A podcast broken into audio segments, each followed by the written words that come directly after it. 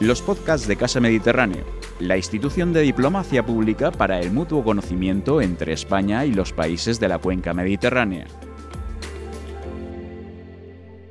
Hola, muy buenas tardes y bienvenidos a esta nueva sesión de Casa Mediterráneo. Muchas gracias a quienes nos siguen desde sus casas. Les invitamos eh, a que envíen sus preguntas y consultas al número de WhatsApp que aparece en pantalla. En la conferencia de hoy analizaremos uno de los retos más acuciantes a los que se enfrenta el mar Mediterráneo, la contaminación por plásticos, microplásticos y otros tipos de basura. Para abordar este tema, hoy conversamos con Carmen Morales Caselles, investigadora de la Universidad de Cádiz. Doctora en Ciencias del Mar, Carmen ha trabajado en la Comisión Oceanográfica Intergubernamental de la UNESCO entre, entre París y Uruguay y en el Acuario de Vancouver, en Canadá, donde puso en marcha una red de monitoreo de contaminantes, tomando los sedimentos marinos y los mejillones como indicadores. Actualmente, Carmen dirige su propio proyecto de investigación sobre la contaminación en las costas andaluzas eh, en la Universidad de Cádiz, desde donde nos atiende. Carmen, muchas gracias por estar con nosotros esta tarde. Buenas tardes, muchas gracias, un placer.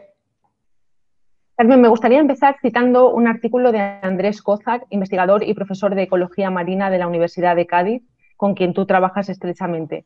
El profesor Cozar afirma que el Mediterráneo es literalmente un mar rodeado de plástico. ¿A qué se refiere con esto? ¿Cómo, cómo se explica este fenómeno y cuál es la magnitud real del problema? Bueno, el mar Mediterráneo tiene ciertas particularidades está limitado por tres continentes diferentes y, como decías, sus costas albergan alrededor del 10% de la población costera mundial, lo que equivale a unos 100 millones de personas dentro de una pequeña franja costera de 10 kilómetros. Además, el mar Mediterráneo presenta rutas marítimas de las más transitadas del mundo y recibe aguas de cuencas fluviales densamente pobladas como el Nilo, el Ebro, el Po, Además, si a esto le sumamos que el mar Mediterráneo solo está conectado con el Atlántico eh, por el estrecho Gibraltar, tan solo 14 kilómetros, eh, y tiene un tiempo de residencia del agua de hasta un siglo, eh, vemos que estas características han resultado en una singularidad y una riqueza a todos los niveles, ecológico, socioeconómico y cultural. Como decía, representa en superficie tan solo un único, un 1% del océano global, pero alberga un 10% de las especies marinas. El mar Mediterráneo es reconocido como un punto caliente de biodiversidad. Em, su flora alberga entre unas 15.000, 25.000 especies, el 60% de las cuales son exclusivas de la región. Por tanto, la cuestión de la contaminación marina es definitivamente prioritaria. Eh, la alta presión humana, junto con la hidrodinámica de esta cuenca semicerrada, hace que el plástico se acumule.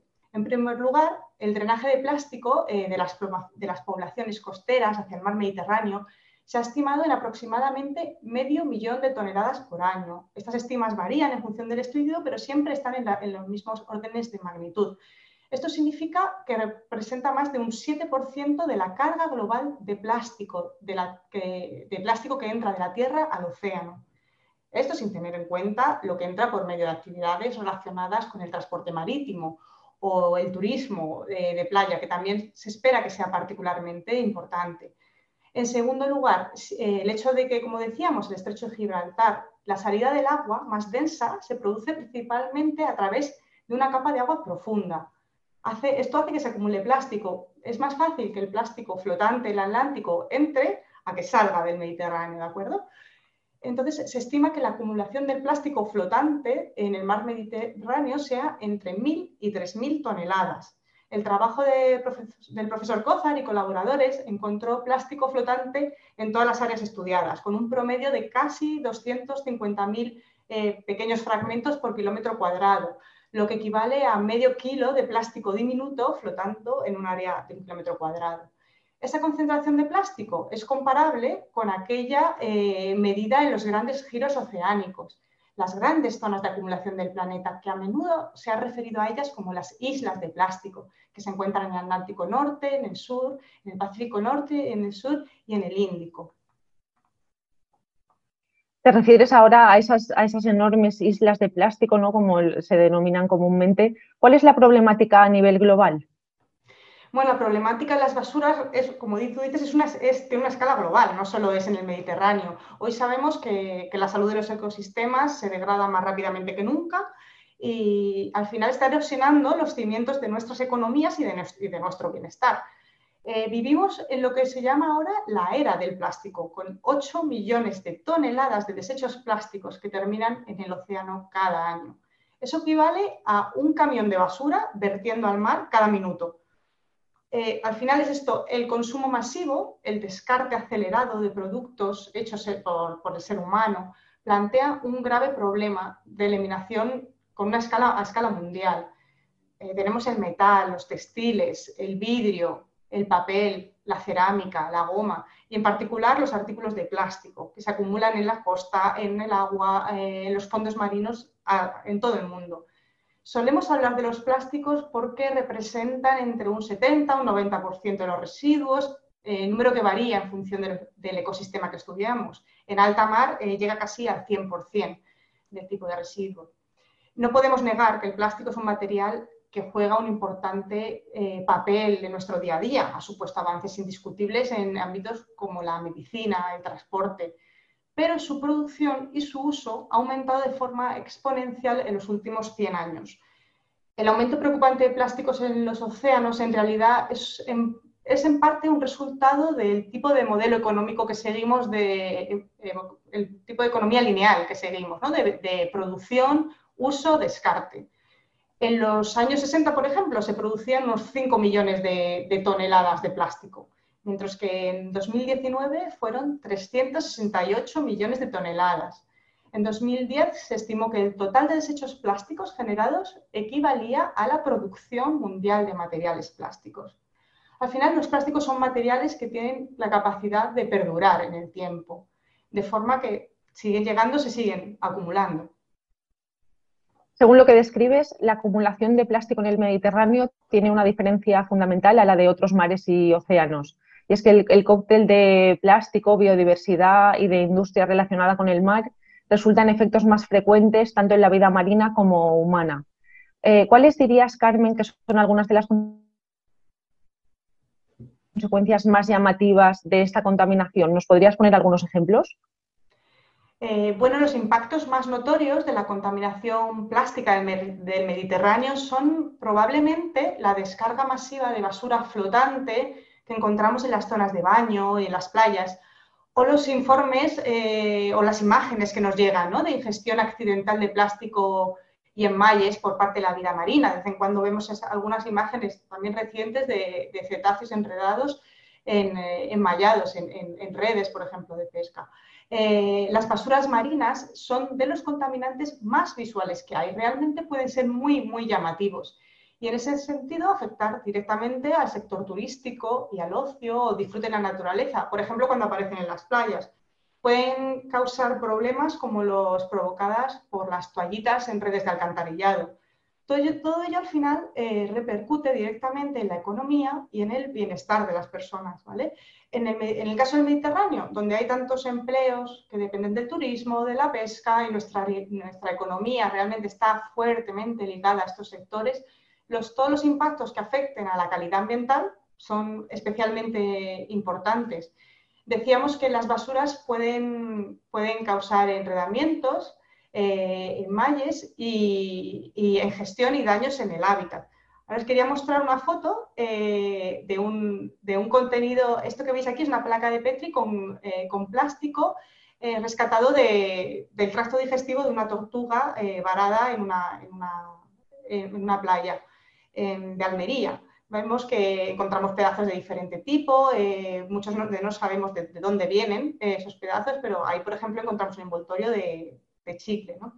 Em, además eh, de estos impactos pueden darse otros que quizá no percibamos de forma tan directa o inmediata. La mayor preocupación surge de los pequeños fragmentos de plástico. En la naturaleza, eh, las botellas, eh, la ropa, las bolsas o cualquier objeto de plástico acaba descomponiéndose en pequeños fragmentos durante el proceso de envejecimiento. Estas diminutas partículas, conocidas como microplásticos, cuando son menores de 5, de 5 milímetros o incluso más pequeñas, los nanoplásticos, permanecen realmente fuera de la vista, pero literalmente envuelven la vida mediterránea. Los microplásticos se confunden accidentalmente con el plancton, que es la base de la cadena alimentaria marina. Eh, en los plásticos, además, eh, contienen aditivos químicos. Algunos de ellos eh, son sustancias persistentes y acumulativas y, tóxicas que pueden transferirse a los organismos durante la digestión. Los nanoplásticos, de hecho, incluso pueden ir, pasar al torrente sanguíneo e incorporarse en los tejidos. Eso se ha comprobado ya. Una vez incorporados, pueden acabar subiendo escalones en la, en la red trófica. Es cierto que la importancia de la transferencia de contaminantes asociados al plástico, a los animales, a los seres humanos a través de la ingestión, todavía está en discusión científica. Hay, mucho todavía que, investigar en este respecto. De cualquier manera, es fácil sospechar que un Mediterráneo no gestionado, donde el plástico se vuelve predominante en el agua y los organismos, no nos va a hacer ningún bien. A nivel humano, nuestra dieta y cultura mediterránea, que está tan ligada a la pesca, al consumo de lo que nos ofrece el mar, es realmente eh, clave preservar esa diversidad eh, y seguridad alimentaria de cara, de cara al futuro. ¿Te consta que se esté haciendo algo a nivel regional para acabar con el problema? ¿Crees que los gobiernos de las dos riberas del Mediterráneo se están preocupando por encontrar una solución? Bueno, pues a nivel regional hay iniciativas como el Convenio de Barcelona para la protección del mar Mediterráneo, que fue adoptada a finales de los años 70, en la que los países ribereños del Mediterráneo acordaron trabajar en conjunto y de forma también individual para proteger la cuenca, lo referente a vertidos de buques, a fuentes de contaminación terrestre y demás. En la actualidad hay unos 21 países inscritos, además de la Unión Europea en sí, y luego, aparte de esto, hay otra serie de convenciones internacionales que también trabajan en temas de protección, como la, como la de Estocolmo, eh, relacionado con los contaminantes orgánicos, eh, Marpol con su anexo 5 sobre vertidos de buques. Y bueno, a nivel de países, sabemos que una de las causas principales de vertidos de basuras al mar está relacionada con la mala gestión de residuos. Y esto es algo que varía de, entre, por de país en país, ¿vale? Eh, según el último informe de la Unión Internacional para la Conservación de la Naturaleza de octubre pasado, Egipto con 74.000 toneladas al año, Italia con 34.000 y Turquía con 24.000 toneladas al año son los países que más vierten, debido a una combinación entre la alta población y la gestión inadecuada de estos residuos. Si miramos a las aportaciones per cápita, Montenegro va a la cabeza con 8 kilos por año y por persona, seguido de Albania, Bosnia y Herzegovina y norte de Macedonia, cada uno de ellos con 3 kilos por año y por persona. Además, algunos países han ido dando pasos en relación a la reducción del uso de plástico, también a diferentes ritmos. Por ejemplo, eh, la distribución gratuita de bolsas de plástico ha sido prohibida en muchos países en los últimos años. Es el caso de España, eh, Francia, Marruecos, Israel, Italia, Túnez, Grecia o Malta también. En el caso, por ejemplo, de Egipto o Grecia, se calcula que el consumo de bolsas tras la prohibición descendió un 80%. En 2016, Marruecos también prohibió la importación, producción y distribución de, bolsas de plástico. La Unión Europea eh, plantea que todo el plástico de empaquetado sea reciclable para el año 2030. Francia también ha dado pasos en prohibición de los plásticos de un solo uso, como los platos, los vasos y los cubiertos. Algunos países se han activado para desincentivar la generación de residuos que no sean reciclables reciclables, sobre todo en lo relacionado con pagar en función de lo que tiras. Este es el caso de Francia, de Italia, de Grecia, Eslovenia, Malta, Croacia o Israel. También tanto la Unión Europea como Chipre han incentivado la recepción de residuos en puerto. Es una tarifa plana para el desembarque de, de los residuos de los buques. Carmen, te referías ahora a la gestión de residuos inadecuada y es precisamente una de las cuestiones que yo quería plantearte, ya que aunque pueden parecer cuestiones muy alejadas eh, una de la otra, eh, ¿cómo está afectando la pandemia por COVID-19 a la gestión de residuos en el mar Mediterráneo? Eh, ¿Tú temes que en el actual contexto o escenario de preocupación por la salud se relegue un poco a un segundo plano la tendencia hasta ahora creciente de reducir el consumo de plásticos de un solo uso? Bueno, efectivamente, desde el principio de la pandemia hemos podido ver sus consecuencias en el consumo de, plástico. En los últimos años hemos avanzado en concienciación, en acciones, por ejemplo, con las actividades de limpieza que se llevan a cabo a lo largo de la costa mediterránea, mientras que los pescadores luchan por limpiar el fondo marino profundo. Tenemos muchas, cofradías eh, que están colaborando en, su, día a día con esta recogida de residuos.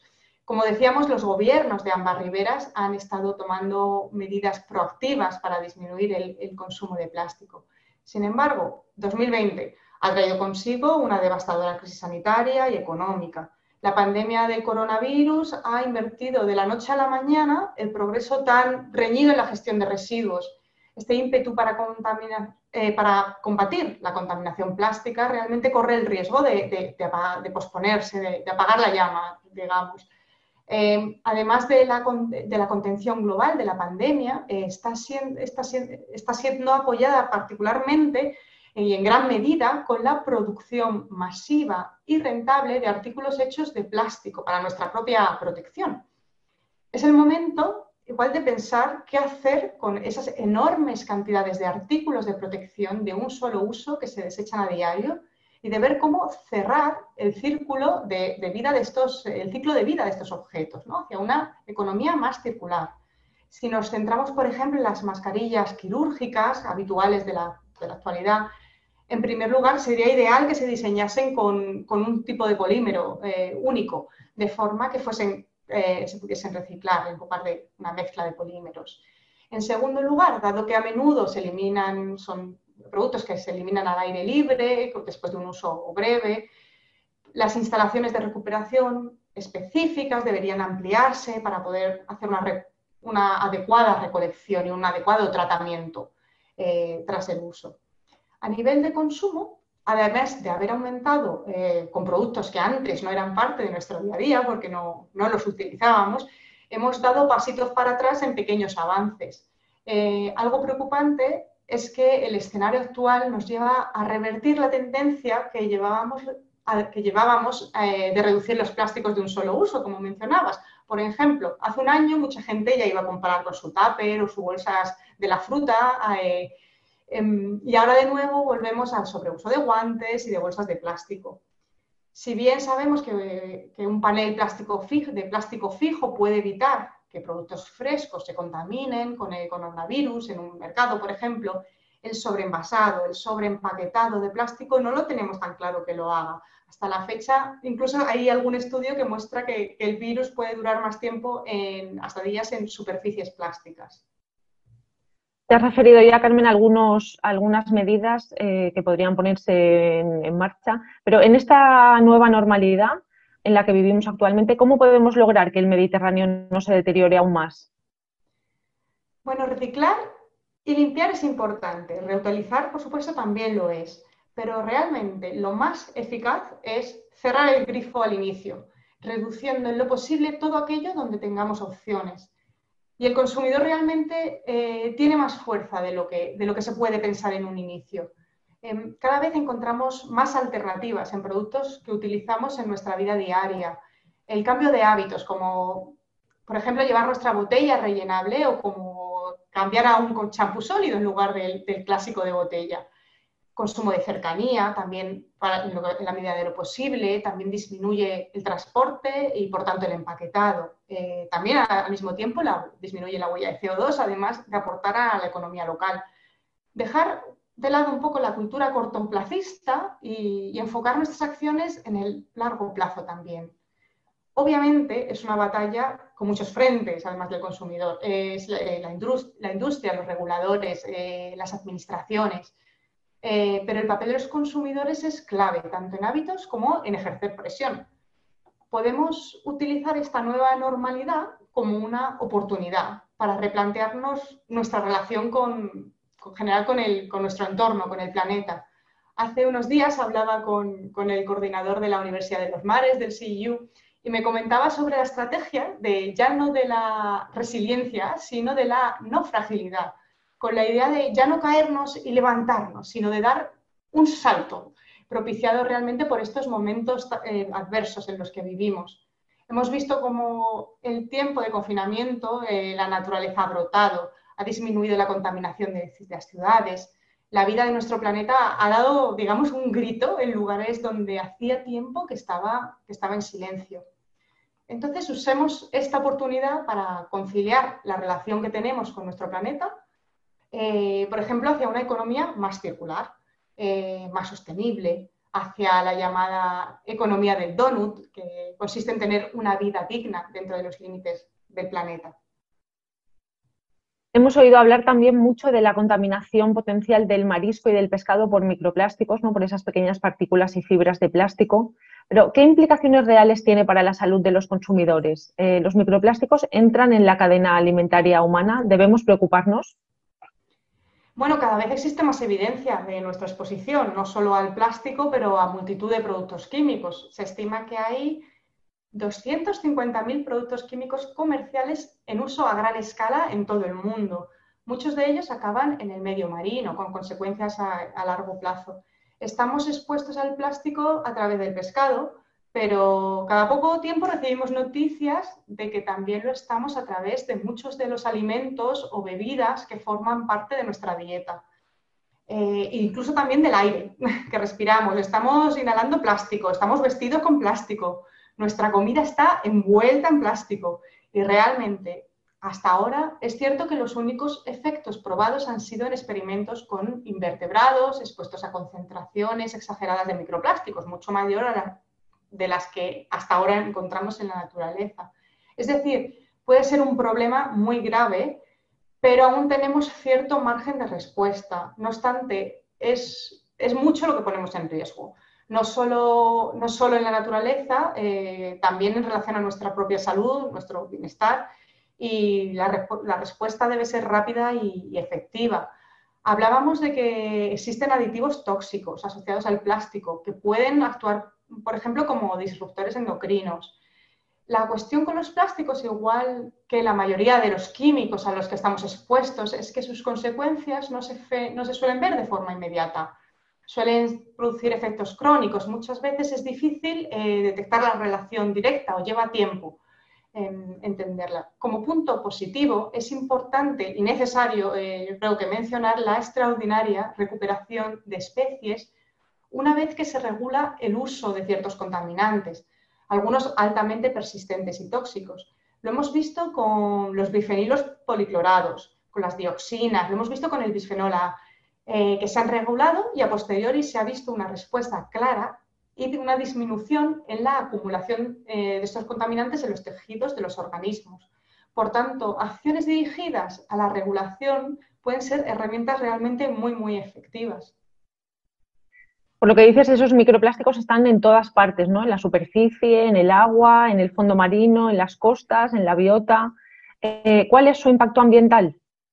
Bueno, en particular los microplásticos, eh, hablábamos que pueden hacer un daño estructural a nivel de organismo, afectando especialmente a aquellos organismos cuya alimentación dependa del plancton, por ejemplo, ya que presentan un tamaño, un rango de tamaño muy similar y se, pueden confundir, sobre todo eh, pueden ser ingeridos, incluso los, eh, los organismos menos selectivos como los filtradores.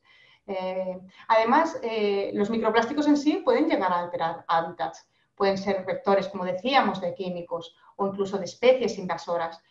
Todo ello que inicialmente afecta a un solo organismo eh, o un grupo de organismos se puede magnificar con consecuencias a nivel poblacional o incluso a nivel ecosistémico. Em, aún queda mucho por saber, es cierto, pero lo, hemos visto, es, algo que hemos visto con otros contaminantes. Eh, además, otra cuestión es que una vez en el medio ambiente no es, no es viable la recuperación de los microplásticos y tienen la particularidad de perdurar mucho en el tiempo. Así se dice hoy en día que no hay ningún ecosistema en el mundo libre de plásticos. Encontramos plásticos en, zonas, en las zonas más remotas del planeta eh, como el Ártico. De hecho, hace un par de semanas pues, publicaron un, artículo donde se detectan eh, grandes concentraciones de fibras eh, de la ropa, de microfibras de tejidos en, esta zona, en el Ártico, posiblemente proveniente de, descargas de, de lavadoras. microplásticos, pero también basura, ¿no? O microfibras como las que, a las que tú te referías ahora. ¿Qué encontramos hoy en día en el Mediterráneo? Bueno, hablábamos de las estimas de plástico que varían de un estudio a otro, pero realmente siempre eh, hablamos de la misma eh, magnitud. Eh, y realmente son números alarmantes. algunos estudios, por ejemplo, estiman que estamos vertiendo lo que equivale a 500 contenedores de barco, de estos, ¿sabéis los contenedores de barco, ¿no? Lo grandes que son, pues 500 contenedores de barco al día de plástico estamos vertiendo en el mar Mediterráneo a menos que se tomen medidas eh, significativas, en 2040 se prevé que esta cantidad sea el doble, mil contenedores. Cuando analizamos eh, qué tipo de basura nos encontramos, vemos que esto depende realmente de si miramos a la superficie, a las playas o a los fondos, dado que cada, residuo tiene unas propiedades distintas. Eh, también por zona geográfica. Por ejemplo, en las profundidades de la zona de Almería encontramos multitud de plásticos relacionados con agricultura, mientras que en zonas de Ibiza encontramos residuos relacionados eh, con bebidas y ocio. En zonas turísticas, como eh, lo que os muestro en la imagen, eh, muchísimos envoltorios de comida, botellas de plástico, latas. Cerca de las ciudades, toallitas y productos relacionados con la higiene personal. Em, hemos encontrado em, grandes residuos como lavadoras, ruedas de tractor en zonas de paso de, grandes buques y así hasta, hasta un sinfín de, basura. Madre mía, y ante este panorama, ¿qué puede hacer un ciudadano preocupado por este tema para contribuir a mitigar un poco el problema? Pues el ciudadano juega varios roles en la sociedad. Eh, como consumidor, eh, la opción de, de elegir y dirigir la demanda hacia productos con menos embalaje, con menos envoltorio. Como decíamos, el plástico de un solo uso tiene un gran impacto y presencia en, la basura que nos encontramos. Lo hemos visto en la, imagen que, os hemos puesto antes. Necesitamos realmente cerrar el círculo, cambiar nuestro modelo de consumo hacia algo más responsable y realmente consecuente con el entorno. El consumo de cercanía que mencionamos también ayuda a la economía local y, no, y es más difícil que genere residuos eh, perdurables. Pero además eh, de, consumidores podemos ejercer presión y transmitir esa problemática a nuestros representantes, a nuestras administraciones. Otra línea es la respuesta de iniciativas de limpieza a nivel global, que es impresionante. Hay estas, acciones hay que introducirlas en las, en las asociaciones, en colegios, en empresas, en la familia porque aunque la limpieza en sí no resuelva el problema al completo, crea conciencia. Eh, las limpiezas por la ciudadanía eh, se han convertido en una forma de, respuesta de la sociedad ante esta problemática y una forma de demostrar nuestro compromiso con, el entorno, con el planeta. Siempre sin olvidarnos de que lo más efectivo es actuar en el origen. Efectivamente. Eh, Carmen, muchísimas gracias por estas interesantísimas reflexiones. Si te parece bien, pasamos ahora a las preguntas de nuestros espectadores. Gracias por tratar este tema tan importante. ¿Cómo podemos de forma práctica contribuir cada uno de nosotros, ciudadanos de a pie, más allá de reciclar? Firma un buzo aficionado y enamorado del mar. Bueno, buzo aficionado. Eh, muchas, gracias, muchas gracias por tu pregunta. Eh, bueno, exactamente, reciclar es algo importante. Eh, pero realmente, por ejemplo, en el, plástico de empaquetado, eh, cuando reciclamos, el valor del reciclaje es, muy pequeño, digamos, de, lo, que, recuperamos en, en ese reciclado. Entonces, siempre que podamos disminuir ese plástico de empaquetado que realmente nos está ahogando los mares, porque es que es, de los, residuos que más aparecen, eso ya es un, gran paso, reducir el, plástico de empaquetado. Em, de nuevo, incluir hábitos en, nuestra, en, nuestra, en nuestro día a día. llevar la botella rellenable es una cosa que, es realmente sencilla y no, no cuesta trabajo.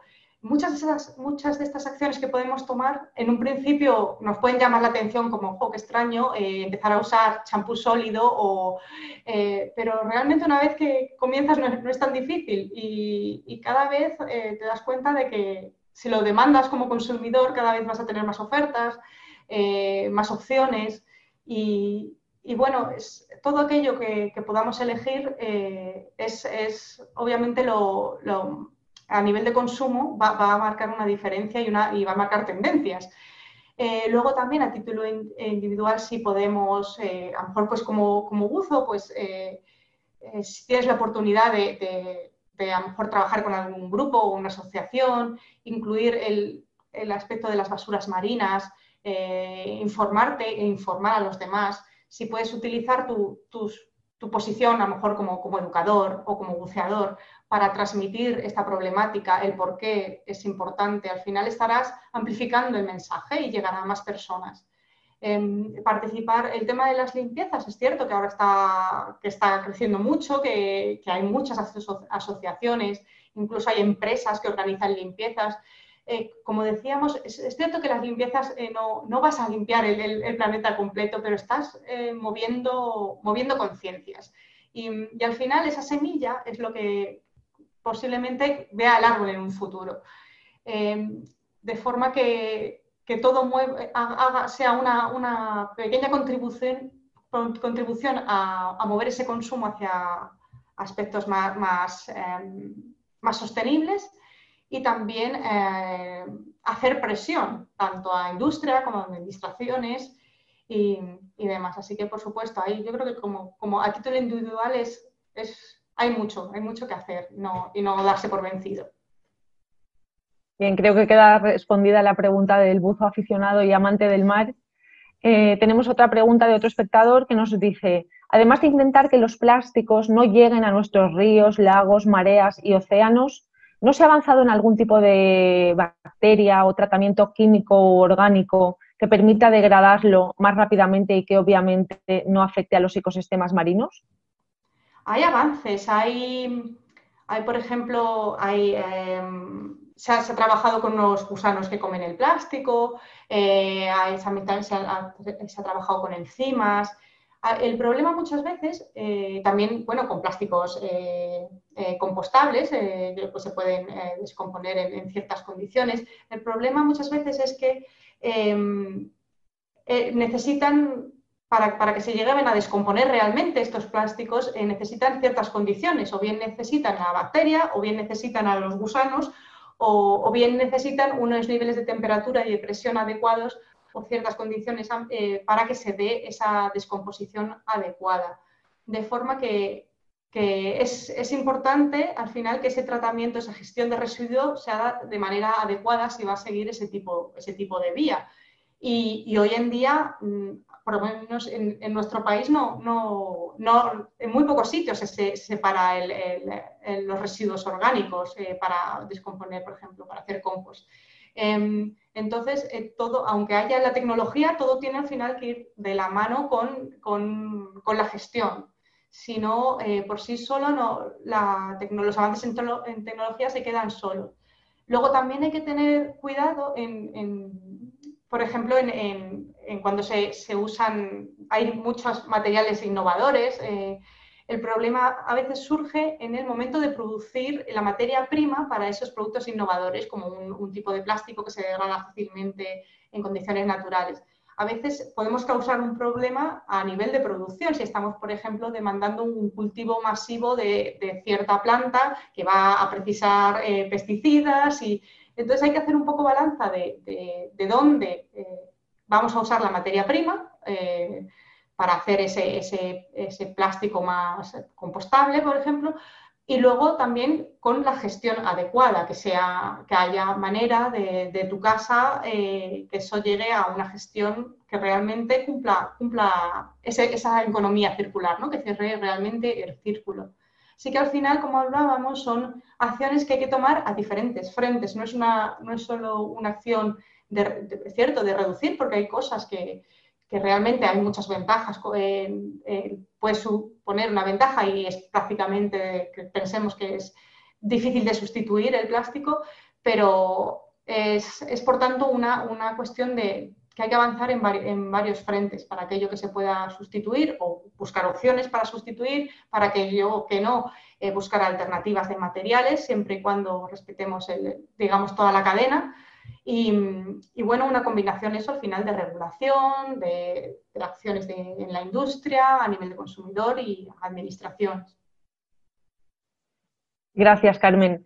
Buenas tardes y muchas gracias a, la ponente, nos dice el, siguiente telespectador. Me gustaría preguntar acerca de los microplásticos. He leído algún estudio en el que se habla de su presencia incluso en la sal extraída de las salinas de agua marina. ¿Se sabe de algún impacto directo en la salud humana? ¿Sería mejor consumir sal producida en salinas de tierra adentro?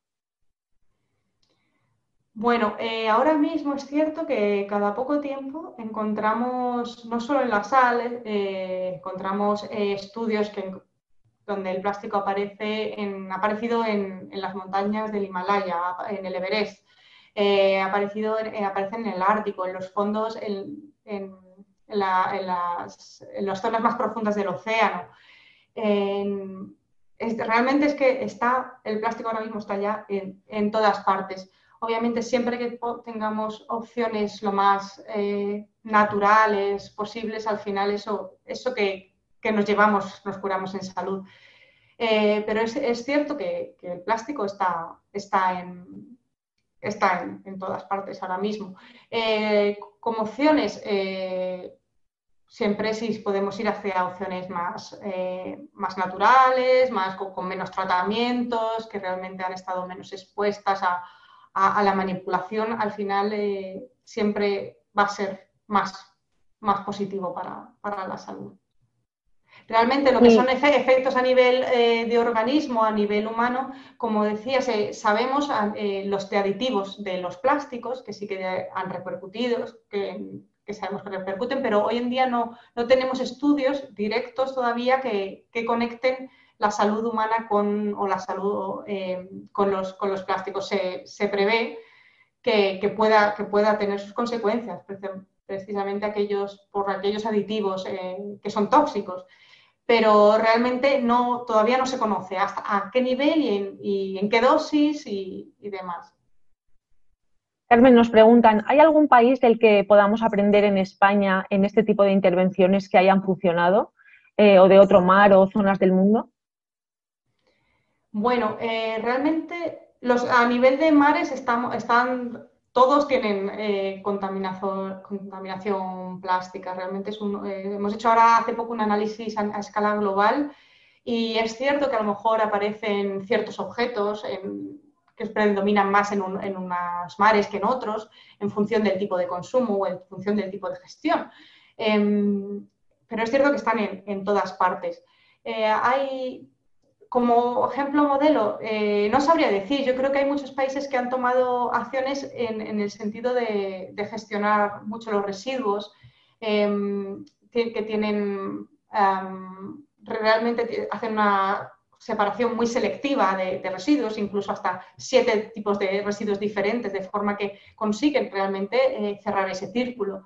Em, también hay, países en los que se incentiva mucho el uso de, el uso, el uso de, materiales que se, que, se, que se, puedan reutilizar, ¿no? Que, no, que, no se, que no sean de usar y tirar.